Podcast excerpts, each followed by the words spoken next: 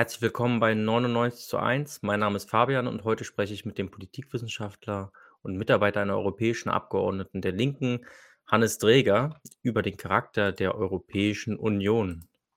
Hallo Hannes. Hallo.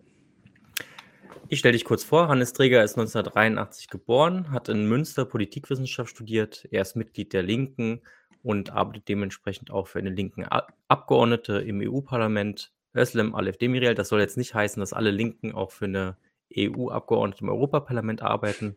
Das soll sozusagen nur darauf hindeuten, dass äh, Özlem Alef Demirel auch in der Partei Die Linke ist.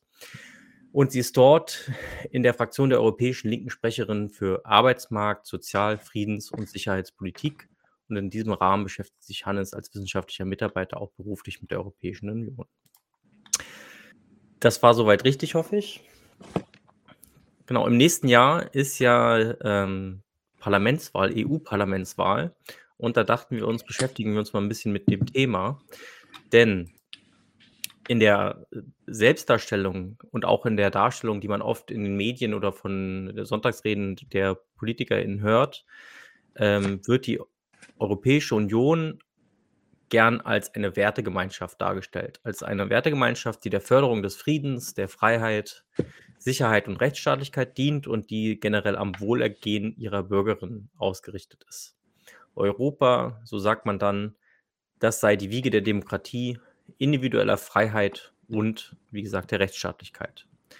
Wenn man sich aber die historischen äh, Vorläufer der Europäischen Union und die Entwicklung der sogenannten europäischen Integration mal so genau anguckt, dann stellt man ziemlich schnell fest, dass eigentlich zuerst die wirtschaftliche Integration da war und dass eine politische Integration und das durchaus noch sehr prekär überhaupt erst nachgefolgt ist.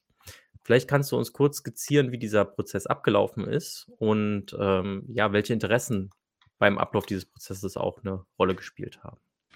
Ja, erstmal vielen Dank für die Einladung. Ähm, und äh, vielleicht vorweg, ne, du hast es ja schon in der Frage angedeutet, dass ein Grundproblem in der Debatte äh, ist, dass viele sozusagen in Bezug, der, in Bezug auf die Europäische Union glauben, dass es sozusagen bestimmte europäische Werte und eine bestimmte europäische Idee äh, es war, was die EU sozusagen geschaffen hat. Ne? Das war so auch die, die Erzählung bei mir im Politikinstitut, wo ich studiert habe, dass sozusagen große Staatsmänner ganz idealistisch unter dem Eindruck des äh, Zweiten Weltkrieges äh, gesagt haben, jetzt schieben wir mal diese ganzen egoistischen, kapitalistischen Interessen unserer Staaten zur Seite und bauen jetzt quasi das gemeinsame Europa auf den Grundlagen des Friedens und der Menschenrechte und so weiter. Und äh, deshalb würde ich, bevor ich auf die Gründungsgeschichte kurz eingehe, noch mal kurz einen Ausflug machen in das Jahr 2015, weil das, wie ich finde, sehr gut deutlich macht, worum es eigentlich geht. Ja, also damals war es so, dass Griechenland oder schon im Vorfeld Griechenland in eine finanzielle Schieflage geraten ist durch die Euro- und Finanzkrise. Und ähm, diese, äh, also ne, sie konnte ihre Kredite nicht mehr ähm, abbezahlen bei westeuropäischen Banken vor allem. Und diese Notlage nutzte dann die Europäische Union äh, aus, um Griechenland Bedingungen zu diktieren, unter welchen Bedingungen sie sozusagen neue Kredite bekommen soll. Äh, und da war, zwang sie sozusagen Griechenland, die Löhne zu senken, äh, die Renten zu kürzen, beim Gesundheitssystem extrem abzubauen, öffentlichen Dienst abzubauen und so weiter. Und es war wirklich verheerende Folgen mit also Kindersterblichkeit, 40 äh, Prozent nach oben, Verdopplung der Selbstmordrate. Ähm, ich glaube, die Rentnerinnen und Rentner verdienen heute, oder zwei Drittel aller Rentnerinnen und Rentner verdienen heute, bekommen heute eine Rente von 600 Euro, also wirklich dramatisch. Ähm, und daraufhin auf diese, äh, auf diese soziale Verwerfung kam eine linke Regierung an die Macht äh, mit dem Finanzminister Varoufakis von Syriza, der sozusagen nach Brüssel gereist ist in der Zeit, um von den anwesenden Staatschefs Lockerung äh, zu erreichen, also bei den Spardiktaten. Ne? Der hat dann sozusagen in in vielen, mit vielen Daten und mit vielen Fakten dargelegt, warum es auch im Interesse Gesamteuropas wäre, wenn es Griechenland äh, sozusagen besser ginge, ähm, warum es auch im gesamtwirtschaftlichen Interesse Europas wäre, wenn es da eine Lockerung der Spardiktate gab und erntete dafür, erntete dafür aber nur leere Blicke der anderen Staatschefs ähm, und ähm, hat da sozusagen eine Absage bekommen. Und das Spannende fand ich danach, als er dann an die Presse getreten ist, was er dann gesagt hat. Da hat er nämlich gesagt, ich hätte auch die schwedische Nationalhymne singen können. Da hätte ich genau dieselbe Reaktion erhalten wie jetzt. Ja? Also was er damit sagen will, er hätte noch fünf Stunden weiter Argumente äh, sozusagen in den Raum werfen können. Es hätte nichts genutzt und es macht ja eines deutlich, äh, nämlich äh, dass es nicht, wie uns oft in Politikwissenschaften erzähl, äh, Politikwissenschaftsinstituten erzählt wird, dass es eben nicht darum geht, äh, sozusagen Europa auf der Grundlage von gemeinsamen Werten, wo dann sich möglicherweise die Argumente ausgetauscht werden und sich dann das vernünftigste Argument durchsetzt, sondern dass es da eben um knallharte Interessen geht. Und äh, das ist sozusagen äh, sehr, sehr wichtig, ähm, überhaupt in außenpolitischen Fragen erstmal festzustellen, äh, und ähm, deshalb war die Frage ja auch, ging ja auch schon genau in die richtige Richtung, äh, dass eben Wirtschaftsinteressen bei der Europäischen Union und auch in der Entwicklung dazu eine sehr, sehr wichtige Rolle spielte und immer noch spielt. Ja, also ähm, in der Lissabon-Strategie von, von Anfang 2000, die die EU formuliert hat, da wird auch das Ziel formuliert, dass wir das, sozusagen, dass die EU zum dynamischsten und wettbewerbsfähigsten Raum äh, der Welt gemacht werden soll. Ja, und, ähm, und das ist sozusagen eigentlich, ähm, wenn man das Pferd jetzt von hinten aufzäunt, ist das eigentlich sozusagen, sind das die Triebkräfte ähm, der Entwicklung der Europäischen Union. Gegründet oder sagen wir mal, die Vorläuferorganisation äh, war die, die sogenannte Montanunion. Die wurde 1953 gegründet, die äh, Europäische Gemeinschaft für Kohle und Stahl. Dazu gehörten dann so Länder wie eben Deutschland, Frankreich, Italien und die Benelux-Staaten dazu. Und da ging es eben darum, für Kohle und Stahl, was ja ein sehr wichtiger Wirtschaftsbereich ist, äh, einen gemeinsamen Binnenmarkt äh, zu schaffen. Äh, das war auch vor allem im, im, Interesse des deutschen Kapitals damals, die ja nach dem Zweiten Weltkrieg ziemlich am Boden gelegen hat, dass sie erstmal wieder sozusagen Fuß fasst. Ähm, und damals war schon sehr früh deutlich, das ist im Interesse des deutschen Kapitals. Also Stefan Mayer hieß der, der war äh, Chef vom BDI, also dem großen Lobbyverband des deutschen Kapitals, wenn man so will, äh, der damals gesagt hat, ich zitiere mal kurz, der gemeinsame Markt für die, bleibt für die deutsche Industrie entscheidend. Deutsche Unternehmen liefern mehr als zwei Drittel ihrer Exporte in unsere europäischen Nachbarländer. Ne? Und äh, damit fing es sozusagen an und auf dieser Grundlage wurden dann später die römischen Verträge geschlossen, äh, ein paar Jahre später äh, wo es sozusagen darum ging, nicht nur Kohle und Stahl, sondern eben den gesamten Wirtschaftsbereich in diesen Ländern ähm, einem gemeinsamen, äh, sozusagen in einen gemeinsamen Markt zu überführen. Das heißt also ähm, insbesondere Bewegungsfreiheit für das Kapital. Ähm, aber da war es dann schon so, dass das eben auch flankiert worden ist mit politischen Maßnahmen. Äh, zum einen eben die Schaffung einer parlamentarischen Versammlung. Ein Europäischer Gerichtshof wurde auch sozusagen geschaffen, äh, der so ein bisschen die Spielregeln dann auch überwacht, dass da also auch der, der Markt sich entfalten kann und nicht behindert wird und auch eine politische Kommission. Ne? Und äh, das ist sozusagen erstmal der Punkt. Wichtig ist aber hier, und das sieht man ja auch, dass diese politischen Instanzen sozusagen im Schlepptau der wirtschaftlichen Vereinigung äh, sozusagen mitgekommen sind. Das ist, glaube ich, äh, wichtig. Ähm, ich mache es jetzt auch nicht so lang, ich mache noch zwei, drei Punkte. Äh, ab 1965 gab es dann, äh, dann nochmal einen Schub sozusagen, Europäische Gemeinschaft, EG, die dann gegründet wurde. Das hieß dann eigentlich nur, dass die bestehenden Verträge jetzt unter einem Dach sozusagen gefasst werden. Äh, und dieser, dieser große Wirtschaftsraum, der da entstanden ist, der wurde natürlich auch attraktiv für weitere europäische Länder. Ne? Also kam dann Großbritannien dazu, Irland, Dänemark. Äh, später auch Griechenland, äh, Portugal und Spanien, die dann sich sozusagen dem angeschlossen haben. Ähm, und darauf, äh, genau, darauf fußt eigentlich heute die Europäische Union. Äh, Anfang der 90er Jahre ist das dann sozusagen auch überführt worden von der Europäischen Gemeinschaft EG in die Europäische Union, wo dann nochmal weitere politische Elemente sozusagen dazugekommen sind, ähm, also dass es sozusagen Strukturen und Räume geschaffen worden sind, wo äh, verschiedene Politikfelder, Bildungspolitik, Innenpolitik, äh, also innere Sicherheit, äh, Außenpolitik, dass da Räume geschaffen worden sind, um die auch ein Stück weit, ein Stück weit zu harmonisieren. Ne? Und, ähm, äh, und trotzdem muss man natürlich sagen, dass äh, die Macht weiterhin bei den vor allem mächtigen Nationalstaaten liegt, die diesen Prozess dann bestimmen. Ne? Und das äh, war ja dann auch nach, der, nach dem Ende des Kalten Krieges so, äh, dass dann eben noch die Osterweiterung dazu gekommen ist. Das finde ich auch nochmal einen spannenden Punkt, ähm, weil das uns so in der Zeit, kann ich mich noch so dunkel erinnern, ähm, das war vor allem Ära Schröder, da wurde uns das verkauft als so eine Art, ähm, naja, also Osteuropa hat sich dann quasi ähm, aus der Umklammerung der sowjetischen Diktatur quasi befreit äh, und kehrt jetzt zurück in die, in die europäische Wertegemeinschaft der Demokratie. So wird das so ein bisschen verkauft. Dabei war auch das von Anfang an, das kann man auch überall, wenn man will, kann man das auch überall nachlesen, war das auch ein Projekt des westlichen Kapitals, weil sie sich davon versprochen haben, eben in diesen noch, äh, der ja vorher geschlossen war, in diesen osteuropäischen Markt einzudringen. Ähm, und Gunter Schall, der Außenwirtschaftsexperte des BDIs, der hat damals zum Beispiel gesagt, etwas Besseres als die Öffnung in Richtung Osten hätte uns überhaupt nicht passieren können. Ne? Und wenn man jetzt heute beispielsweise in Polen mal eine Zeitung äh, kauft, dann ist die Wahrscheinlichkeit relativ groß, dass es sozusagen ein westlicher Medienkonzern, ein deutscher Medienkonzern ist, wie Springer. Äh, es gibt noch so zwei, drei andere, die sozusagen massiv sich den polnischen Markt nach der Osterweiterung unter Nagel gerissen haben.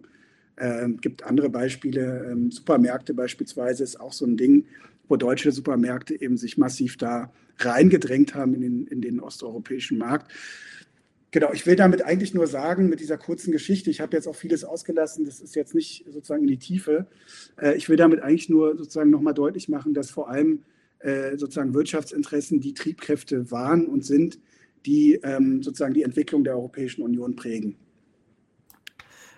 Wenn du jetzt äh, mit Blick auf die vorhin äh, genannte Selbstbeschreibung der Europäischen Union, das tatsächlich auch, also diese Begriffe, ähm, die ich da genannt hatte, Förderung von Frieden, Freiheit, Sicherheit und Rechtsstaatlichkeit und das Wohlergehen ihrer Bürgerinnen, also das ist genau das Wording, was man auch auf der Seite der Europäischen Kommission findet, wenn man sich sozusagen dann dort belesen möchte, was denn die Europäische Union ist.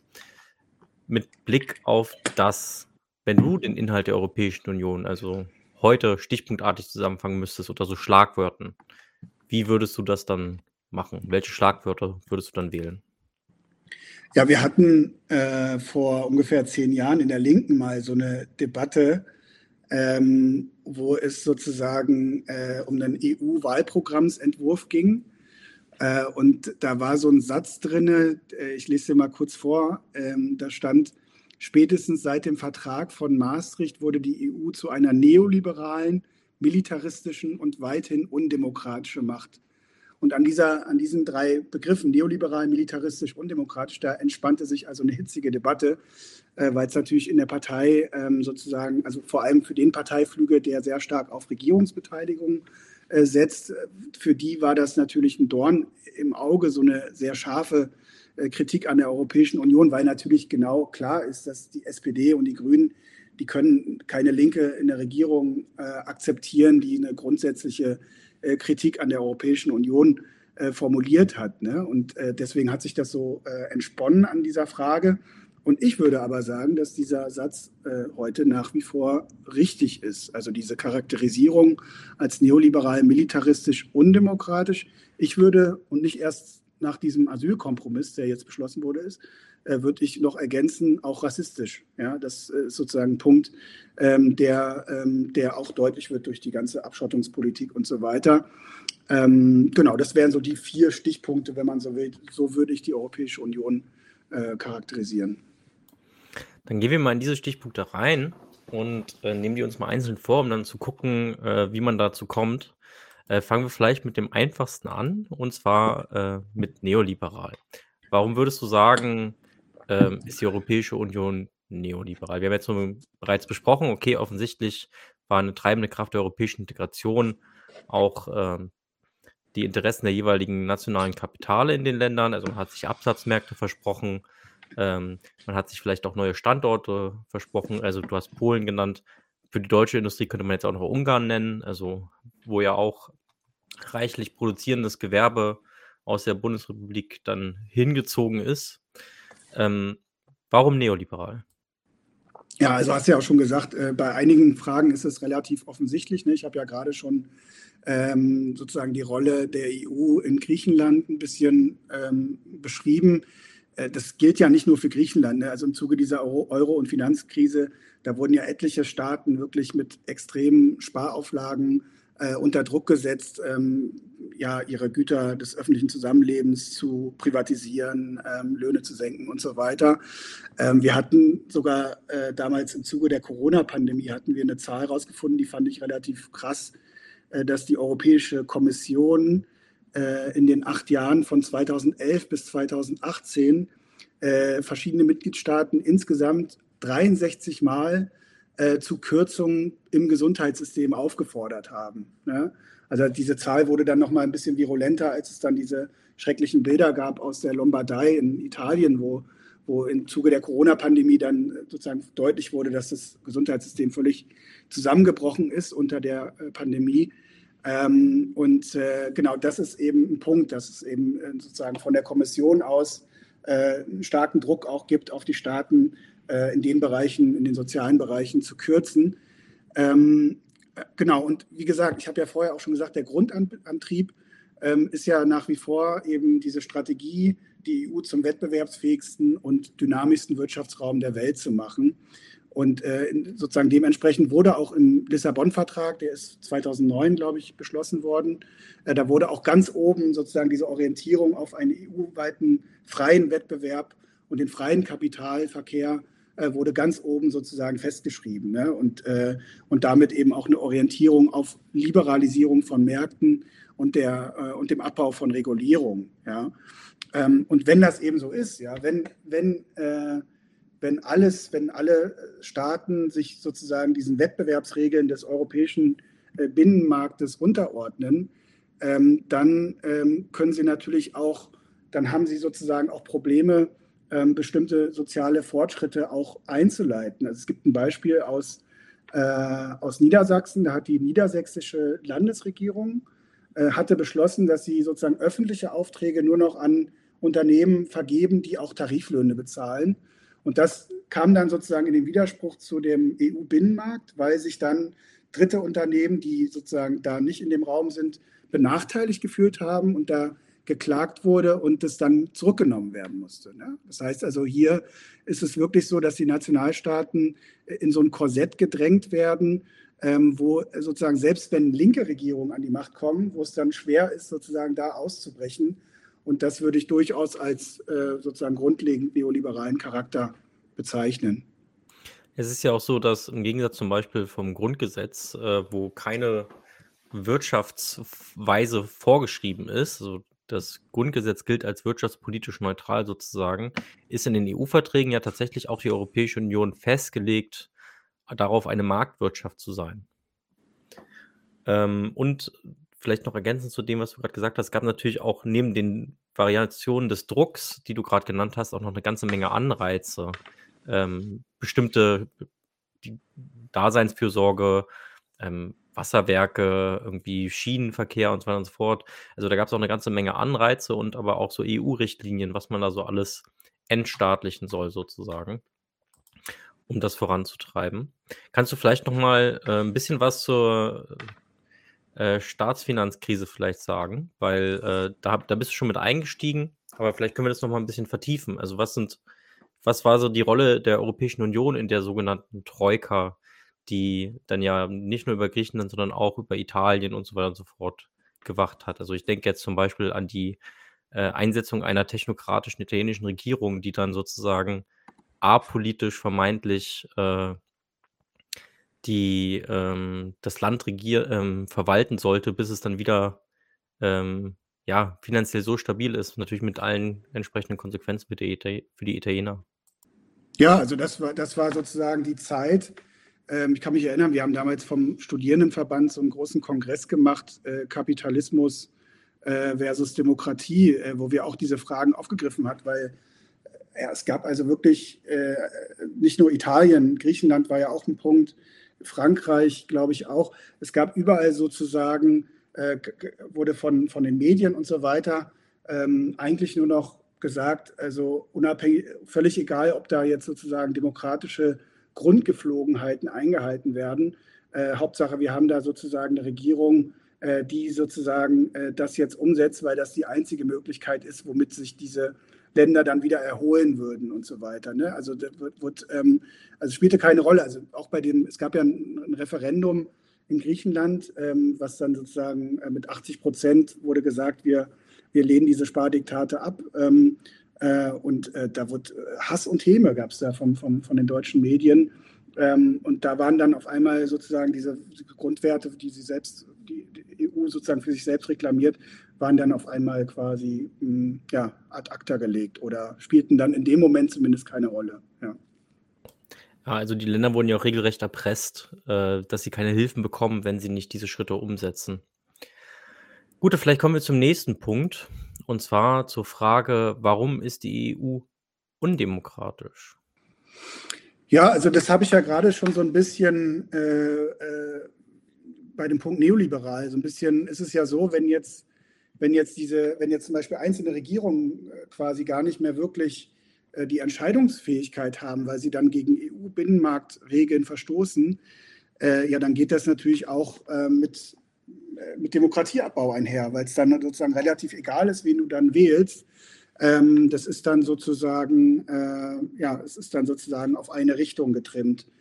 Und ähm, wir haben ja auch den Punkt, dass selbst die, ich bin ja jetzt nicht so jemand, der äh, so eine formale Demokratievorstellung hat, ne? sozusagen Hauptsache Parlament und Hauptsache Gewaltenteilung. Aber selbst wenn man diese, äh, dieses bürgerliche Demokratieverständnis ähm, anlegt, dann äh, fällt doch auf, dass sozusagen das in der EU auch gar nicht verwirklicht ist. Ne? Also das Europaparlament äh, kann sich nur zu bestimmten Fragen verhalten, zu anderen Fragen dann wieder nicht. Das Parlament hat auch kein Initiativrecht, kann also jetzt nicht von sich aus irgendwelche Gesetze ähm, vorantreiben. Ähm, das kann dann die EU-Kommission, äh, die kann sozusagen Richtlinien entwickeln, äh, aber die sind ja selber auch nicht gewählt, sondern die sind ja dann auch wiederum äh, von den nationalen Regierungen äh, abhängig. Ne? Und äh, letztlich, letztlich werden die Entscheidungen von den Regierungs- und Staatschefs ähm, getroffen. Und das kann auch dazu führen, dass sozusagen die Staatschefs ihre nationalen Parlamente quasi umgehen, äh, das auf der europäischen Ebene dann sozusagen entscheiden. Äh, und das ist ja sozusagen auch äh, quasi ein Demokratieabbau, selbst wenn man nur diese, ich sag mal, unvollendete Demokratieauffassung ähm, äh, vertritt, die man so geläufig ähm, antrifft, sage ich mal. Ja. Also das heißt, wenn jetzt im nächsten Jahr Europaparlament ist, wählt man eigentlich eine ziemlich große, ziemlich teure Institution, die aber letztendlich eigentlich gar nicht so richtig was entscheiden kann. Naja, es gibt schon, natürlich ist es schon auch wichtig, dass, dass da sozusagen äh, Debatten äh, passieren, die auch ein Stück weit die öffentliche Diskussion prägen. Ja, also ich würde da sozusagen als, als Linke, äh, würde ich da schon versuchen, das ähm, sozusagen auch zu nutzen, auch um Anfragen zu stellen, beispielsweise was Frontex da an den Außengrenzen macht und so weiter. Für sowas äh, kann man da schon was machen, aber es ist sozusagen schon ein Parlament, was ähm, dem eines Bundestages ähm, sehr unähnlich ist, weil es sehr viel weniger Rechte hat. Ja. Dann kommen wir vielleicht, wo du jetzt schon Frontex äh, erwähnt hast, ähm, Ah nee, vielleicht, äh, noch mal einen Schritt zurück, und zwar die Rolle der Nationalstaaten. Du hast ja jetzt ja schon angesprochen, die Europäische Kommission, da werden die Mitglieder von den Nationalstaaten entsendet oder von denen gewählt. Ich weiß gar nicht genau, wie das funktioniert, ehrlich gesagt. Ähm, wer wählt die? Also die Vor das Vorschlagsrecht haben die Nationalstaaten und das Europäische Parlament bestätigt die dann eigentlich nur, ne? Und eigentlich wird dann zwischen den Nationalstaaten ausgehandelt, wer kriegt welchen Kommissionsposten. Und äh, in größeren Gesetzgebungsprozessen müssen sich auch vor allen Dingen die Nationalstaaten einig sein. Ne? Also gegen die Nationalstaaten, also gegen das Veto aus den ganzen Ländern, kann eigentlich auch gar kein EU-Recht so richtig gemacht werden. Ist das richtig? Richtig. Jetzt äh, ist Nationalstaat natürlich nicht gleich Nationalstaat. Was ist denn da der Unterschied zwischen der Bundesrepublik Deutschland und Malta? naja, ich würde, ich würde sagen, zunächst einmal die ökonomische Stärke. Und das ist eigentlich auch die, das ist eigentlich auch die Grund, äh, ja, das, das, ist sozusagen, das, ja, das ist das Wichtigste für äh, das, das Kräfteverhältnis zwischen den Staaten. Und äh, deswegen hat Malta natürlich auch wesentlich wesentlich weniger Einfluss als, äh, als Deutschland in der EU. Ähm, ich würde trotzdem noch mal einen Schritt zurückgehen, äh, weil du ja wichtigerweise die Rolle von Nationalstaaten jetzt in der Frage noch mal thematisiert hast, ne? weil manche rechten EU-Kritiker, die malen ja so ein Bild von so einem europäischen Superstaat, ne? der sozusagen über den Nationalstaaten steht, sozusagen verselbstständigt und da quasi die, äh, die, die in die Nationalstaaten reinregiert. Das ist natürlich völliger Quatsch. Ne? Also wenn man sich genauer die, die Sachen anguckt, dann sieht man natürlich, dass es eigentlich, die EU ist eigentlich eine Ansammlung von verschiedenen zwischenstaatlichen Abkommen äh, der Nationalstaaten in der EU. Und ähm, bei der NATO würde ja jetzt auch keiner auf die Idee kommen zu sagen, da gibt es eine NATO-Zentrale in Brüssel äh, und die schwebt sozusagen über den USA und den anderen mächtigen Staaten und entscheidet dann, wir ziehen jetzt in diesen Krieg oder in diesen Krieg, äh, sondern natürlich ist maßgeblich da die USA und auch die anderen größeren NATO-Staaten, die sagen, wo es lang geht. Und das Gleiche ist es auch, und so ähnlich ist es auch in der Europäischen Union, dass eben zwar da nicht die USA mit dabei ist, aber eben Frankreich und Deutschland äh, die Führungsmächte sind schlechthin in der EU durch ihre ökonomische und teilweise auch militärische Stärke, äh, die sozusagen ähm, ein Stück weit die Richtung der Europäischen Union ähm, äh, bestimmen. Ne? Und damit hängt natürlich auch die Frage zusammen, die ist ja wichtig. Ne? Ähm, wen vertreten die Regierungschefs Frankreichs oder Deutschland eigentlich, wenn sie sich auf europäischen Parkett bewegen, äh, in der Außenpolitik bewegen?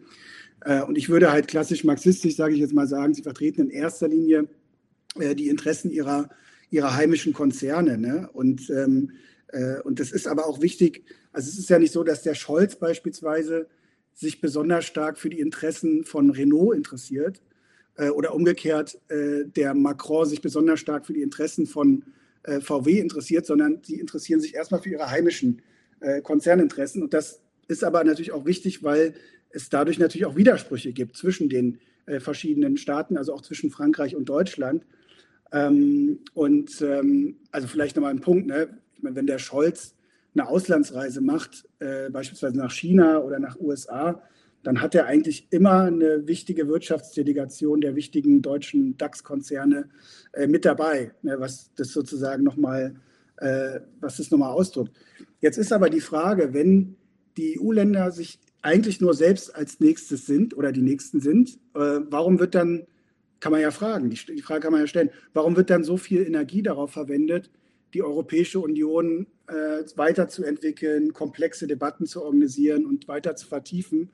Äh, und das ist eben der Punkt, ne? ähm, dass ähm, sozusagen die, die EU-Staaten, insbesondere Frankreich und Deutschland, sich davon was versprechen. Nämlich sie versprechen sich davon oder sie sehen, dass sie selber für sich genommen zu klein sind, um im Konkurrenzkampf mit China oder auch den USA oder andere Länder wie Indien äh, mitzuhalten, ähm, sondern sozusagen darauf angewiesen sind, dass, sie, dass es einen größeren Raum gibt, wo man dann eben auch in dem großen Feld, äh, in dem großen Feld mitspielen kann. Ne? Also ich finde eigentlich, wenn man das äh, sozusagen vergleichen will, dann finde ich eigentlich den Vergleich mit einem Kartell am sinnvollsten, einem Kartell im Wirtschaftsleben. Ne? Da sind, ist ja auch so, dass da äh, sich Unternehmen zusammenschließen, die sich eigentlich spinnefeind sind, konkurrieren untereinander, die sich zusammenschließen, um hm, sozusagen einen größeren Zusammenschluss auf der anderen Seite quasi herauszufordern, ne, um mitzuhalten.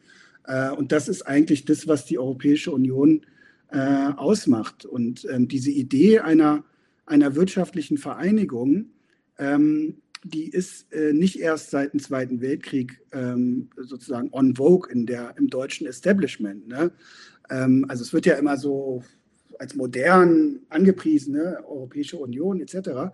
Äh, der Reichskanzler Bettmann Hollweg, äh, der im Kaiserreich 1914 hat der ein Septemberprogramm entwickelt, ähm, wo er eine mitteleuropäische Zollunion eingefordert hat, wo dann also auch Frankreich, Belgien, Polen, Ungarn und so weiter mit dabei sein sollten. Und was ich da in dem Zusammenhang halt äh, interessant fand, das äh, habe ich nochmal ein Zitat rausgesucht, weil ich das äh, sehr, sehr, also es sagt was aus, wo er geschrieben hat, dieser Verband wohl ohne gemeinsame konstitutionelle Spitze unter äußerlicher Gleichberechtigung seiner Mitglieder, aber tatsächlich unter deutscher Führung muss die wirtschaftliche Vorherrschaft über Mitteleuropa stabilisieren. Ja, unter deutscher Führung. Das ist eigentlich ein Punkt, äh, der nicht ausgestorben ist im deutschen Establishment. Im Gegenteil, wir hatten äh, auch während der Euro- und Finanzkrise hatten wir beispielsweise den, den äh, CDU-Fraktionsvorsitzenden äh, Volker Kauder, der, äh, der gesagt hat, in, Deutsch, äh, in, in, Europa wird fortan Deutsch gesprochen. Ne? Und ähm, das macht sozusagen deutlich, dass natürlich das deutsche Kapital die Eliten ein Interesse haben an der Europäischen Union, aber natürlich auch nur dann, wenn Deutschland selber da eine führende Rolle spielt und nicht einfach nur äh, mitschwimmt. Und das, ähm, das wird momentan gemacht. Das, ähm, was ja oft auch erwähnt wird, äh, ist, ähm, dass ja auch Winston Churchill schon immer äh, der Meinung war, es müsse die Vereinigten Staaten von Europa geben. Äh, allerdings hat Winston Churchill auch immer gesagt, sozusagen ohne Großbritannien, weil er äh, eben genau äh, nicht wollte, dass Großbritannien da untergebuttert ist, sondern dass Großbritannien in seiner Sicht noch irgendwie die große Kolonial- und Weltmacht dann natürlich sozusagen dann gleichberechtigt neben Europa stehen würde. Das fiel mir nur gerade so ein, als du das gerade erzählt hast. Ähm, genau, weil da ja auch immer gesagt wird, da ging es um das friedenspolitische Projekt und so weiter und so fort. Das ist natürlich alles Quatsch. Kommen wir vielleicht nun zum äh, ja, also ich hatte jetzt Frontex kurz vorher erwähnt, aber vielleicht machen wir erstmal das Thema Militarismus, weil das ist jetzt erstmal vielleicht gar nicht so eingängig. Das äh, bekommen ja viele Leute gar nicht so mit, äh, wie die EU da unterwegs ist. Ja, also ich glaube, wenn, wenn das richtig ist, was ich vorher gesagt habe, dass es darum geht, sozusagen im, im großen globalen Wettbewerb mitzuhalten, mit China, auch teilweise mit den USA, mit anderen wichtigen Wirtschaftsregionen, dann brauchst du natürlich Mittel, um beispielsweise beim Zugang zu Rohstoffen, äh, wenn es darum geht, Absatzmärkte abzusichern oder auch Handelswege abzusichern, dann brauchst du natürlich äh, auch militärische Strukturen, um das sozusagen robust abzusichern. Ne? Und deshalb ist diese Idee von einer europäischen Verteidigungsunion auch schon relativ alt. Es war, traten eigentlich schon die ersten Papiere äh, 19, in den 50er Jahren äh, ungefähr auf. Ähm, und das trat aber so ein bisschen im Hintergrund, weil ja parallel, ne, Kalter Krieg, äh, die NATO gegründet worden ist und, ähm, und äh, das sozusagen dann ein bisschen im Hintergrund war und die Außenpolitik der EU ja erstmal auch äh, nicht immer so einheitlich war. Ne? Wir können uns ja nochmal an den Irakkrieg zurückerinnern, 2003. Da war es ja so, dass Frankreich und Deutschland ja, ich sag mal, nicht ganz so stark mitmachen wollten wie beispielsweise Polen und äh, Großbritannien. Das war schon ein Riss äh, dabei. Ähm, aber dennoch ähm, ist es schon gelungen, innerhalb der EU ähm, Schritte zu machen in Richtung einer Militärunion, wenn man so will. Ne? Also man hat beispielsweise ähm, äh, die sogenannten Battle Groups aufgestellt, also schnelle Eingreiftruppen mit äh, zweimal 1500 Soldaten, die unter EU-Flagge sozusagen firmieren ähm, und da auch schon kleinere Militäreinsätze ähm, durchgeführt, beziehungsweise führt sie auch gerade durch. Ne? Also jetzt nicht die großen Kriege wie Irakkrieg oder so, sondern eher kleinere äh, Militäreinsätze, wo es natürlich aber auch darum geht, ähm, der Welt oder den Regionen zu zeigen, wer hier die Ordnungsmacht ist. Äh, ich lese mal kurz vor, wo die EU überall sozusagen aktiv ist. Das ist gar nicht so wenig. Äh, das ist Kosovo, das ist Nordmazedonien, das ist Kongo, das ist äh, an der Küste Somalia, Uganda, Mali, Tschad, Zentralafrikanische Republik, Mittelmeer und Bosnien. Und was dabei auffällt, ist, ist mir dann auch erst bei, der, bei dieser Auflistung aufgefallen, ähm, dass da eigentlich zwei Regionen herausstechen. Ne? Das eine ist afrikanischer Kontinent und das andere ist Balkan. Ne? Und äh, der afrikanische Kontinent ist ja traditionell äh, sozusagen eigentlich französisches Einflussgebiet immer schon gewesen durch die Kolonien und heute immer noch äh, sozusagen erhebt Frankreich da große äh, Ansprüche, da eben auch die Regionen weiter zu dominieren. Ähm, und Balkan war traditionell immer der Hinterhof, sage ich jetzt mal, des deutschen Imperialismus. Ne? Und das finde ich, macht es nochmal deutlich, dass es vor allem Deutschland und Frankreich sind, die auch in der Außenpolitik ein Stück weit die Richtung vorgeben, wo Militäreinsätze, äh, wo Militäreinsätze gemacht werden. Ähm, und ähm, äh, man muss aber nochmal sagen, also einen richtigen Schub der Militarisierung gab es äh, dann so ab 2009 mit dem Lissabon-Vertrag, wo, äh, wo in, de, in, den Vertrag selber reingeschrieben worden ist, dass sich alle EU-Staaten äh, verpflichten, schrittweise aufzurüsten. Also jedes Jahr mehr für Rüstung äh, auszugeben. Ähm, und das ist schon sozusagen was grundlegend Militaristisches, wo sozusagen die Richtung äh, festgelegt wird. Äh, und jetzt 2017 gab es dann nochmal äh, noch einen weiteren Schub mit PESCO, Permanent Structured Corporation. Ähm, das bedeutet sozusagen ähm, strukturierte Zusammenarbeit bei den Rüstungsprojekten. Also dass man versucht, möglichst viele Rüstungsprojekte, die überall in Europa so stattfinden, dass man die versucht zu harmonisieren. Also ich sage es mal ein bisschen platt, dass nicht auf einmal alle Staaten Panzer kaufen, aber es gibt keine Flugzeuge mehr. Ne? Also dass es sozusagen schon Harmonisierungsprozesse gibt, auch Prozesse von gemeinsamen Rüstungsprojekten und, und das ist neu, dass man auch Mechanismen eingebaut hat, dass Staaten bestraft werden, die bestimmte Zielvorgaben eben nicht, äh, nicht erfüllen innerhalb von diesem, von diesem PESCO. Ja, und das finde ich also erstmal schon äh, Punkte, wo ich sage, das ist ein, äh, sozusagen eine grundsätzlich militaristische äh, Richtung, die da eingeschlagen worden ist. Ähm, und finde es deshalb auch nicht falsch, die EU an dieser Frage so zu bezeichnen. Ja. Wobei man ja auch sagen muss, bisher ist es durchaus so, ähm, dass man nicht so zufrieden war mit den Fortschritten, die man da gemacht hat. Äh, also da wünschte sich ja gerade, deutsche Stimmen wünschten sich da immer mehr. Aber jetzt hat es ja nochmal einen gewaltigen Schub durch den Krieg in der Ukraine gegeben. Vielleicht können wir da nochmal kurz drüber sprechen. Äh, ich meine, die EU hat ein Aufrüstungsprogramm für die Ukraine mit beigesteuert und natürlich auch sozusagen durch die äh, geopolitische Situation, durch den äh, jetzt angrenzenden Aggressor und so weiter und so fort, wird das Ganze ja auch nochmal einen Schub bekommen haben, nehme ich an. Ja, äh, definitiv. Also das ist sozusagen, also es hat, es hat einerseits natürlich einen Schub in der Aufrüstung gegeben. Ähm, da war es ja so, dass zum Beispiel diese sogenannte Friedensfazilität, äh, das ist ein ganz schrecklicher Name, äh, das geht da eigentlich um den Schattenhaushalt, den die EU eingeführt hat für Militärausgaben, was eigentlich, ne, weil es äh, sozusagen ein ordentlicher Haushalt äh, wäre sozusagen illegal. Deswegen hat man diese Friedensfazilität eingeführt. Und die wird sozusagen jetzt in den letzten Monaten wird die laufend aufgestockt, weil damit eben die, die Waffenlieferungen an die Ukraine äh, finanziert werden. So, das ist sozusagen so ein Beispiel, wie das Ganze äh, wie das Ganze so einen Schub bekommen hat.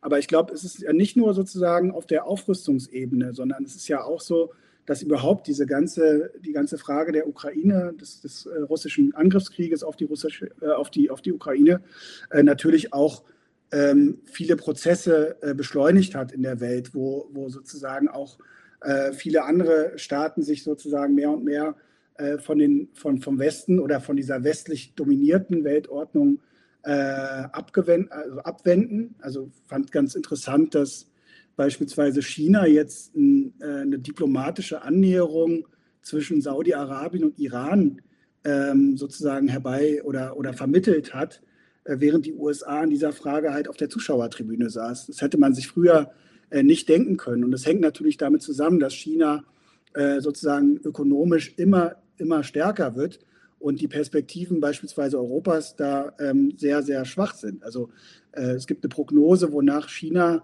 äh, bis 2030 einen Weltmarktanteil von 26 Prozent haben wird, während die in Europa, also EU-Staaten, auf 13 Prozent zurückgehen. Ne? Und das sind sozusagen einfach Prozesse, äh, die dazu führen, dass man, äh, dass man geopolitische Verschiebungen hat äh, und die EU jetzt äh, sozusagen auch noch nicht ganz klar ist, in welche Richtung äh, sie sich da entwickelt. Also momentan ist sie ja durch den Ukraine-Krieg noch mal wesentlich näher an die USA gerückt die hatten ja auch beide gemeinsame Interessen. Ne? Sowohl die USA als auch äh, EU hatte ein Interesse daran, die Ukraine, so sage sag ich mal jetzt, aus dem Einflussbereich der, äh, Russlands zu bekommen.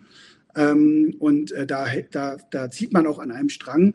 Aber bei China wird es dann schon wieder anders. Ne? Also da gibt es ja jetzt auch äh, die Frage, ob die EU auf Dauer äh, so einen konfrontativen Kurs wie die USA gegenüber China mit einschlagen will ähm, weil es ja einerseits bei der EU ja auch große ökonomische Abhängigkeiten von China gibt. Ähm, und ähm, ja, und äh, auf der anderen Seite ja auch ohnehin. Also Macron hat zum Beispiel äh, vor wenigen Wochen äh, auch so ein Zitat gebracht, wo er sich sozusagen da in der Taiwan-Frage wesentlich zurückhaltender ähm, äh, geäußert hat. Ähm, und da kommt eigentlich dieser Punkt ins Spiel, den die EU-Strategen, da gibt es ja auch Strategiepapiere in Brüssel, äh, als strategische Autonomie bezeichnen. Ne? Also dass man eigentlich Ähm, man möchte eigentlich, dass äh, weiterhin an der Seite der USA, äh, wie in der Vergangenheit auch, ähm, quasi versuchen, seine Interessen äh, durchzusetzen. Aber im Zweifel muss man eben auch in der Lage sein, eigenständig militärisch zu agieren. Ne? Und deswegen eben auch diese ganzen Aufrüstungsprogramme und ein Stück weit auch abseits der NATO dann eben eigene Strukturen eigene Strukturen aufbauen will. Ne? Und ich glaube, für uns ist aber eigentlich als Linke ist ja unabhängig davon, in welche Richtung, ob die EU jetzt an der Seite der USA oder eigenständiger ihre Politik betreiben will, äh, ist sozusagen so oder so rum, braucht es halt Widerstand gegen diese Militarisierung aus meiner Sicht. Ne? Ja. Ähm, bevor wir gleich nochmal sozusagen einsteigen in diese äh, in die Rolle der EU auch als imperialistischer Akteur, ähm, vielleicht nochmal einen Schritt zurück zum Thema äh, Rolle im Ukraine-Krieg. Ich meine, es gibt ja eine, eine Besonderheit, also wir haben jetzt in den letzten äh, zehn Jahren, sage ich mal, oder eigentlich auch schon länger wieder eine sozusagen eine erhöhte, ähm, erhöhte Anzahl von Menschen, die nach Europa flüchten. Ähm, also das hat sozusagen schon mit den, ähm, mit den, mit den Mittelmeerüberquerungen nach Italien schon irgendwie Ende der Nullerjahre angefangen, dass es zumindest mir irgendwie aufgefallen ist, ähm, 2015, 2016 sozusagen gab es dann große Fluchtbewegungen, insbesondere auch nach Deutschland, sogenannte Willkommenskultur und so weiter und so fort. Ähm, aber jetzt gab es ja durch den Ukraine-Krieg auch nochmal eine, eine Fluchtbewegung, die sozusagen administrativ ganz anders gehandhabt wurde als das vorhergehende.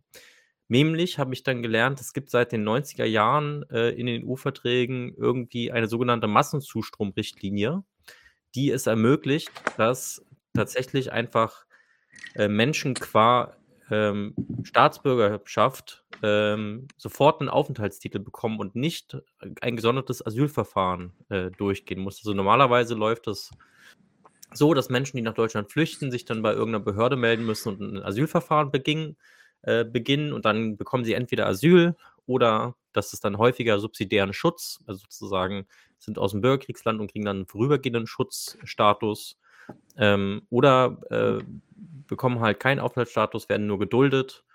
Ähm, bei den Menschen aus der Ukraine war das jetzt nun vollkommen anders. Die haben Aufenthaltsrecht bekommen durch ihre ukrainische Staatsbürgerschaft.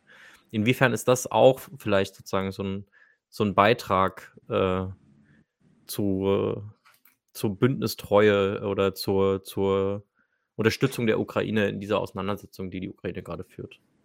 Ja, also ich, ich meine, das war natürlich äh, dem Fall sozusagen, würde ich sagen, ein Sonderfall. Ne? Also dass das sozusagen, ähm, ja, man quasi, ne, man hat äh, ganz groß geschrieben, Solidarität mit der Ukraine und es wäre natürlich im Sinne ähm, der weiteren Entwicklung auch quasi um die Heimatfront äh, auf seiner Seite zu, zu, zu behalten, wäre es natürlich kontraproduktiv zu, äh, wäre es kontraproduktiv, äh, die ukrainischen äh, Geflüchteten da sozusagen an der Grenze abzuweisen. Äh, und ich glaube, das war dann auch, ähm, ne, wenn es dann einmal einen Willen gibt, dann gibt es auch einen Weg. Und so hat ich kenne mich jetzt mit dieser Richtlinie, die du genannt hast, nicht so gut aus, aber ich kann mir vorstellen, wenn sowieso alle Staaten in, in der EU äh, dafür sind, die Leute aufzunehmen, äh, dass das dann auch äh, relativ äh, unbürokratisch und einfach vonstatten geht. Ne? Ich bin mir allerdings nicht sicher, äh, ob das sozusagen auf Dauer äh, so, so hält mit, diesem, mit dieser Willkommenskultur. Ähm, ich meine, jetzt ist es noch so, aber was passiert, wenn, wenn das sozusagen, wenn der Krieg hoffentlich bald äh, befriedet ist, dann ähm, kann ich mir vorstellen, dass dann eben die Bildzeitung wieder um die Ecke kommt und über die faulen Ukrainer oder die, was weiß ich, ähm, Ukrainer äh, herzieht ne? und da dann auch äh, wieder ganz andere Regelungen äh, eingeführt werden. Das ist jetzt eine Momentaufnahme, ähm, die natürlich einseitig ist. Ne? Also zum Beispiel russische äh, Deserteure haben es extrem schwer, in die Europäische Union zu kommen. Ne? Ähm, und äh, das, das ist so ein Punkt, wo, wo es da einfach ähm, jetzt eine Momentaufnahme ist. Ähm, aber insgesamt würde ich halt schon sagen, ich hatte ja vorher unter den Stichworten die EU auch durchaus als rassistisch bezeichnet, würde ich halt schon sagen, dass dieser Bereich der, der, der Geflüchtetenpolitik, ähm, es gibt eigentlich kein Politikfeld, wo sozusagen die selbsterklärten Werte der EU so im Widerspruch stehen zu den äh, äh, zu der realen Entwicklung. Ja, also ähm, wir haben seit 2014, glaube ich, bis zu 30.000 Tote im Mittelmeer. Äh, und natürlich trägt die EU dazu äh, eine Verantwortung. Ja? Und ähm, das Interessante ist ja, äh, dass das sozusagen eine Entwicklung ist, die eigentlich nur in eine Richtung geht. Ne? Also es ist ja nicht so, dass es quasi mal ein bisschen eine liberalere Phase gibt, wo man ein bisschen humaner an den Außengrenzen ist und dann wieder ein bisschen autoritärer, sondern es geht ja äh, quasi nur in eine Richtung seit Jahrzehnten. Äh, ich habe noch mal eine Zahl rausgefunden. 2005 hat die, die, die Grenzschutzagentur Frontex ein Jahresbudget von 6 Millionen Euro gehabt. Und mittlerweile liegt das Budget bei rund 500 Millionen Euro. Ja, es wurde halt sukzessiv erhöht und wir wissen ja, dass Frontex beispielsweise auch an äh, illegalen Pushbacks äh, und so weiter beteiligt ist. Ähm, das heißt also, da geht es nur in eine Richtung, wenngleich man natürlich auch sagen muss, dass der äh, dass die Zuwanderungspolitik insgesamt ähm, dann wieder äh, so ein bisschen bei den Nationalstaaten liegt, ne? weil es da dann auch ein Stück weit darum geht, also eine kontrollierte Einwanderung zu schaffen, wo dann äh, gewisse Leute, die als Fachkräfte gebraucht werden, auch durchaus angenommen werden. Also ich würde es mal so bezeichnen als Nützlichkeitsrassismus. Ne? Also zum Beispiel in Deutschland ist es ja so, dass wer außerhalb der EU nach Deutschland kommt und einen Job nachweisen kann, wo ein Jahresgehalt von mindestens äh, 55.000 Euro waren es, glaube ich, vorweisen kann, äh, der bekommt eine Aufenthaltsgenehmigung. Ne? Und das zieht sich dann so durch die europäischen Staaten so durch. Es gibt auch Länder wie zum Beispiel Malta, da kannst du eine Staatsbürgerschaft für 650.000 Euro kaufen. Ja? Ähm, also da geht es dann wirklich darum, dass man die ökonomisch verwertbaren, in Anführungsstrichen, ne? dass, man die, ähm, dass man die sozusagen hier, ähm, äh, dass man die jetzt du durchaus äh, willkommen heißt, sage ich jetzt mal, ähm, aber eben nicht auf nicht europäisch abgestimmt, weil natürlich die einzelnen Industrien und Dienstleistungssektoren in den verschiedenen Ländern unterschiedliche Bedürfnisse haben. Ja, und das, äh, aber bei der unkontrollierten Zuwanderung, bei den Geflüchteten, bei der Festung Europa, äh, da geht sozusagen alles über die EU und da wird alles sozusagen abgeschottet. Ne? Und ähm, das finde ich eigentlich auch äh, traurig, aber auch interessant, äh, wie da so die, die, die Tendenzen sind. Ne? Ja, da äh, erhält sich sozusagen der imperiale Akteur EU die Verteilungsspielräume, um äh, den inneren Frieden sichern zu können, ähm, um weiterhin auch als geschlossener Akteur handeln zu können. Aber apropos geschlossener imperialistischer Akteur, ähm, vorhin hast du es schon mal ein bisschen so anklingen lassen, also dass ja insbesondere Polen und Großbritannien äh, sich in, dem, in der Frage des Krieges um äh, äh im Irak anders verhalten haben als beispielsweise Deutschland und Frankreich. Ähm, ich glaube, man kann sozusagen vieles, was wir jetzt hier in der Diskussion als militaristisch äh, bezeichnet haben, auch einfach als imperialistisch äh, bezeichnen. Also ähm, allerdings scheint mir da die EU auch kein geschlossenes politisches Projekt zu sein, sondern ähm, du hast ja die Widersprüche an der unterschiedlichen Stellen jetzt äh, schon angesprochen. Da scheint es auch unterschiedliche Interessen zu geben. Vielleicht können wir da mal kurz eintauchen. Ähm, ich finde, am deutlichsten äh, zeigte sich das bisher immer an Großbritannien und an den osteuropäischen Ländern, dass die nämlich in den, in den, in, in, wenn, wenn es zu Interessensgegensätzen zwischen äh, den Kern-EU-Ländern und den USA kam, immer mehr auf der Seite der USA gestanden haben, beispielsweise und sich eng an die USA angelehnt haben, während ja dann Frankreich und Deutschland schon durchaus noch eine eigene äh, sag ich mal, eine Schwerpunktsetzung machen wollten. Du hast jetzt Sarkozy erwähnt, wie der sich jetzt zu Taiwan an, ähm, erwähnt hat. Man könnte aber auch sozusagen ähm, sich die, ähm, die Geschichte der deutschen Regierung auch in ihre Beziehungen nach Russland angucken. Also, das ist ja auch etwas, was die USA nie gut gefunden haben, dass man sich sozusagen so sehr ähm, auch in Geschäftsbeziehungen mit äh, Bezug auf russisches Gas und so weiter und so fort gegeben hat. Was, was existieren da für Risse in der europäischen ja, also du hast es ja äh, sozusagen schon angesprochen. Das eine ist eben die Beziehung, sind die Beziehungen zu Russland, wo, wo es einfach äh, sozusagen das deutsche Kapital nochmal ein Sonderinteresse hatte, an billiges Gas äh, sozusagen zu kommen, die andere Staaten so gar nicht hatten. Ähm, zudem gibt es natürlich sozusagen Polen, die osteuropäischen Länder, die haben natürlich auch aus der Geschichte heraus eine sozusagen eine, ähm, eine Distanz zu Russland. Ähm, also das, das war ganz klar in der EU äh, zu erkennen, dass, dass da auch die, die, die Risse gehen, wo, wobei man das auch nicht überhöhen darf. Ne? Also äh, der, der Handel, wenn ich das jetzt richtig im Kopf habe, ist der Handel Deutschlands beispielsweise mit Polen äh, ich glaube, höher als, wesentlich höher als der mit Russland. Ne? Also äh, das ist jetzt nicht so, dass sozusagen da eine absolute Abhängigkeit äh, oder Einseitigkeit in die Richtung besteht. Aber ich denke schon, dass sozusagen insgeheim, die, oder nicht nur insgeheim, dass die deutsche Eliten sich schon, also der kam jetzt nicht gerade sehr gelegen, dieser, dieser Krieg, ähm, sozusagen, dass sie sich jetzt quasi Flucht nach vorne, den Cut machen, äh, gemacht haben und sich jetzt quasi Richtung ähm, stärker Richtung USA und den äh, mit Fracking und was das alles dann bedeutet, sich da in die Richtung äh, jetzt gerade entwickeln. Ähm, das ist so ein Riss, der natürlich eine Rolle spielt.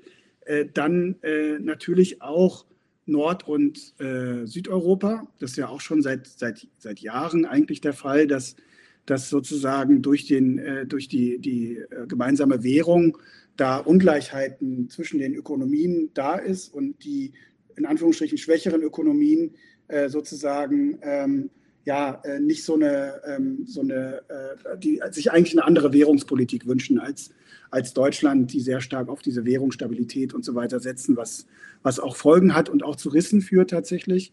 Ähm, das ist sozusagen ein Punkt, der auch immer wieder auf den EU-Gipfeln äh, eine, wichtige, eine wichtige Rolle spielt.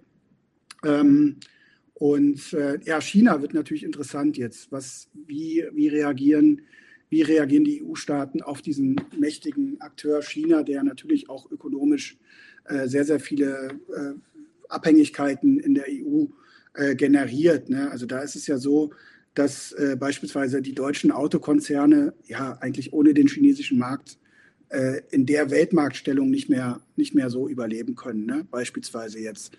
Ähm, und äh, da wird natürlich spannend sein, ob, ob man eben dieses, diese weitere Konfrontation äh, der USA gegenüber China mit dem Wirtschaftskrieg, ob man den dann so in der Konsequenz, äh, in der Konsequenz eben so mitgeht. Ähm, das kann aber auch zu einem Punkt kommen, wo, ähm, wo es zu wirklichen äh, ja, zu einem wirklichen Auseinanderdriften in der EU kommt, weil es auch Staaten gibt, die noch viel abhängiger sind von China und andere, die da noch viel stärker auf der Seite der USA stehen. Ich finde, das merkt man jetzt äh, schon ansatzweise auch schon äh, bezüglich des Kriegs in der Ukraine, wo sich ja auch zum Beispiel ein Ungarn ganz anders verhält und auch noch ein bisschen auf die Bremse drückt, wo, wo es dann nur möglich ist. Ähm, und ähm, also da, da merkt man sozusagen schon, dass diese inneren Widersprüche, die die Europäische Union hat, äh, durchaus auch zum Tragen kommen. Ne? Also Ungarn wäre jetzt auch nochmal ein gutes Beispiel für undemokratisch gewesen, äh, mal so nebenbei, oder auch Polen. Also dass da sozusagen äh, wenig Wert darauf gelegt wird, dass die eigentlichen Regeln, die man sich so gegenseitig gegeben hätte, dass an denen festgehalten wird. Aber ja, also man merkt schon, es gibt, das ist eine diesen Jahrzehnten äh, europäischer Integration gibt es eigentlich eine Menge zu besprechen. Also äh, auch was diese Infrastrukturprojekte der EU, äh, wer die sich ursprünglich mal ausgedacht hat und vorgeschlagen hat und so weiter und so fort, das können wir alles gar nicht so richtig schaffen. Ja. Aber eine letzte Frage hätte ich noch. Und zwar, Social Media Nutzende werden sich erinnern. Es äh, gab einmal einen Trend äh, in jüngerer Vergangenheit, und zwar haben da insbesondere so Menschen aus dem sehr, sehr jungen linksliberalen Spektrum, also ich sage jetzt mal so Jusos, Grüne Jugend, junge Sozialdemokraten und so weiter und so fort, auch vielleicht mal der ein oder die andere äh, junge Unionerin oder so, sich im Internet ganz gerne mal mit einem EU-Hoodie ablichten lassen und haben sozusagen auf die Ablehnung und auf der Kritik, die es insbesondere aus dem rechten beziehungsweise konservativen äh, bis äh, protofaschistischen Spektrum an der EU gibt, reagiert, indem sie sich bedingungslos mit der EU identifiziert haben und dementsprechend die EU-Flagge zu allen äh, möglichen und unmöglichen Gelegenheiten irgendwie in Szene gesetzt haben. Ähm, was sind denn die Alternativen eines linken Umgangs? Ähm, wie reagieren wir als Linke einerseits auf sozusagen die rechte Kritik, die es an der Europäischen Union gibt, aber andererseits an die Überhöhung, die sozusagen aus diesem liberalen, linksliberalen Spektrum ähm, bei der EU stattfindet. Also was ist sozusagen eine, eine vernünftige sozialistische Kritik an der Europäischen Union und eine vernünftige hm. Umgangsweise mit ihr? Hm. Ja, aber ich meine, was die Rechten und auch die Nazis machen, ist ja äh, relativ durchschaubar. Ne? Sie versuchen im Prinzip so das berechtigte Unbehagen und äh, die Sorgen und auch die Wut über bestimmte Entwicklungen der Politik der Europäischen Union so in nationalistische Bahnen zu lenken. Ähm, und das ist dann auch irgendwo äh, ja, naheliegend für, ich sag mal, junge, antifaschistisch eingestellte äh, Menschen, sich dann irgendwie äh, so ein EU-Pullover äh, anzuziehen. Ich würde es nie machen, ne? aber ich versuche mich da hineinzuversetzen, weil die Leute natürlich glauben, damit setzen sie dann den größten Kontrapunkt gegen die Rechten. Ne? Die Rechten wollen Europa äh, zerstören und äh, zerreden und äh, wir verteidigen Europa. Ne? Und ähm, äh, das ist, finde ich, ist der falsche Ansatz. Ne? Also ich würde halt sagen, aber ich habe ja vorher auch beschrieben, wie sozusagen die Europäische Union eigentlich äh, von Anfang an ein Projekt war, auch des deutschen Kapitals.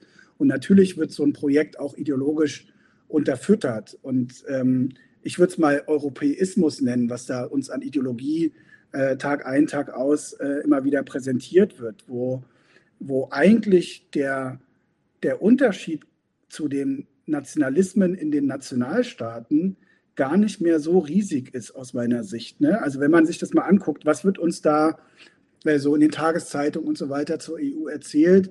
Es ist sozusagen ein Projekt von gemeinsamen Werten, ähm, auch so eine Mythologie, Mythologisierung von, von Geschichte findet da statt. Ne? Europa ist die Wiege der Demokratie, die Wiege der Aufklärung, äh, Tradition des christlich-jüdischen Abendlandes. Also da wird irgendwie so ein, gemeins so ein, so ein, so ein, so ein gemeinsamer Raum, wird da sozusagen projiziert von, äh, von Menschen, die angeblich äh, auf Grundlage von gemeinsamen Werten und so weiter zusammenleben. Und das Ganze hat natürlich was sehr Exklusives, was wir auch bei nationalen Nationalismen äh, kennen, nämlich dass es auch ein Außen gibt. Ja, und äh, da ist dann die Frage, äh, was ist mit denen, die äh, nicht in diesem Raum dazugehören? Ne? Und das wird ja teilweise auch schon äh, gemacht, dass wenn Geflüchtete hierher kommen, dass auch äh, quasi argumentiert wird, die passen nicht zu unseren aufgeklärten Werten und so weiter. Ähm, und da finde ich das gar nicht so unähnlich. Also es gibt natürlich schon auch Unterschiede, aber ich finde es da gar nicht so äh, unterschiedlich zu, zu denen, was, was äh, sozusagen von Nationalismen in den Nationalstaaten so vonstatten geht. Ähm, es gab die Diskussion übrigens auch schon, auch schon äh, früher, ähm, beispielsweise in der damaligen SPD, wo es äh, Strömungen gab, die, die so einen europäischen Staatenbund gefordert haben. Äh, und äh, da fand ich spannend, dass die Rosa Luxemburg da konsequent dagegen war. Die hat gesagt, ich bin keine Euro Europäerin, ich bin Internationalistin. Ja, und hat auch schon das Problem dabei gesehen, dass sozusagen nur ein exklusiver Raum äh, da projiziert wird und äh, die Frage im Raum steht, äh, wo ist da eigentlich eine internationale äh, Klassenperspektive? Ne? Und das, ähm, das finde ich, äh, um, um, um nochmal auf deine Frage zurückzukommen, wie können wir dem begegnen oder so. Ähm, also ich denke, wir können die, wir dürfen sozusagen die Kritik, die Kritik an der EU, dürfen wir nicht den Rechten überlassen, sondern wir müssen schon selbst unsere Kritik auch aussprechen, die wir natürlich haben. Äh, ich meine, es gab ja äh, sozusagen auch Bewegungen wie zum Beispiel Seebrücke äh, gegen das Sterben im Mittelmeer, ähm, wo, eine, wo, eine, wo eine laute Kritik äh, notwendig war gegen, äh, gegen diese Frontex-Politik. Ähm, und es gibt auch immer wieder auch äh, Proteste und Bewegungen äh, gegen neoliberale äh, Entwicklungen in der EU, gegen die Aufrüstung der EU. Ähm, und da finde ich äh, sozusagen, da sollten wir auch klar sein und uns nicht aus Angst davor, dass die Rechten dann auch auf den Zug aufspringen, uns da sozusagen zurückhalten. Ähm, ja, und ich meine, es gibt auch Linke sozusagen, die, die auch eine scharfe Kritik an der Europäischen Union haben, die ich auch teile, die dann aber äh, manchmal so ein bisschen dabei stehen bleiben äh, und so ein bisschen suggerieren, es reicht eigentlich, wenn man wieder zurück zum, zum Nationalstaat kommt. Also sich so ein bisschen die Brille, äh, die Brille aufsetzen aus dem Blick von, von Nationalstaaten aus, wie man jetzt da auf, auf mögliche Veränderungen äh, der Politik eben äh, guckt. Und ich denke aber, wir brauchen eine internationalistische äh, Perspektive von unten. Ähm, wir dürfen uns nicht so sehr davon leiten lassen, was in diesem Konstrukt der 27 EU-Staaten, was da so verhandelt wird, was da so äh, sozusagen, äh, was dieser Rahmen eben schafft, sondern ich denke, viel spannender ist für uns, was sich so an Bewegungen und Kämpfen in der Europäischen Union oder in dem Raum Europa was sich da so auftut. Ne? Ich fand ja nicht nur Seebrücke sehr, sehr wichtig und, und, und, äh, und unterstützenswert, sondern jetzt eben auch die, diese krassen äh, Auseinandersetzungen in Frankreich, wo die Leute äh, gegen eine neoliberale äh, Rentenreform auf die Straße gehen. Äh, oder auch Beispiele wie in Italien äh, Hafenarbeiter von Genua gegen Waffenlieferungen in den Streik getreten sind und jetzt sogar da möglicherweise eine Volksabstimmung stattfinden soll gegen die äh, Waffenlieferung Italiens in die Ukraine und die weitere Eskalationspolitik. Und ich finde, das sind eigentlich äh, so Punkte, wo wir unseren Blick drauf richten müssen, also wo wir äh, auch ansetzen können und versuchen sollten, so viel es irgendwie geht, ähm, diese Kämpfe dann eben auch ähm, äh, aufzugreifen und ein Stück weit versuchen, auch die Kämpfe zu verbinden. Ähm, das ist, erscheint mir quasi für Linke eine, äh, ja, eine sinnvollere äh, Aufgabe zu sein ähm, ja, da muss man dann eben gucken. Hannes, vielen Dank für das Gespräch. Ähm, tja, ihr, ihr werdet es inzwischen schon gemerkt haben, es ist eine Aufzeichnung, das heißt, ihr könnt jetzt keine Fragen an Hannes stellen. Aber äh, nichtsdestotrotz, schön, dass du da warst. Und ähm, ja, denn würde ich vorschlagen, belassen wir es für heute dabei. Und äh, wir verabschieden uns dann jetzt noch kurz. Auf Wiedersehen und bis zum nächsten Mal bei 99 zu 1. Ciao. Ciao. Leute, wir brauchen eure Hilfe. Wenn euch dieses Video gefallen hat, klickt auf Like, abonniert den Kanal und vergesst nicht das Glöckchen zu drücken, damit ihr benachrichtigt werdet, wenn wir neuen Content droppen. Außerdem solltet ihr uns überall folgen, wo wir verfügbar sind. Das ist Facebook, Instagram, Twitter und Twitch. Und wenn wir irgendwelche Ankündigungen machen oder Posts, dann shared, was das Zeug hält. Gebt uns all eure Liebe. Wir haben mittlerweile ziemlich signifikante Kosten. Wenn ihr es euch irgendwie leisten könnt, unterstützt uns doch auf Patreon. Dann kommt ihr auch in den Genuss verschiedener Vorteile, wie zum Beispiel Zugang zu unserer Discord-Community oder Zugang zu den ultrageheimen Patreon-Episoden, die wir dort posten. Außerdem könnt ihr uns natürlich auch über PayPal Spenden zukommen lassen. Außerdem haben wir mittlerweile einen eigenen Online-Shop. Das heißt, wenn ihr euch immer noch fragt, was ihr euren Lieben zu Weihnachten, Ostern oder sonst wie schenken könnt, geht dorthin und kauft duftes Merch. Alle Links dazu hier in der Beschreibung oder auch auf unserer Webseite 99 zu 1.de. Vielen Dank fürs Dabeisein, danke für die Unterstützung und wir sehen uns in diesem Theater.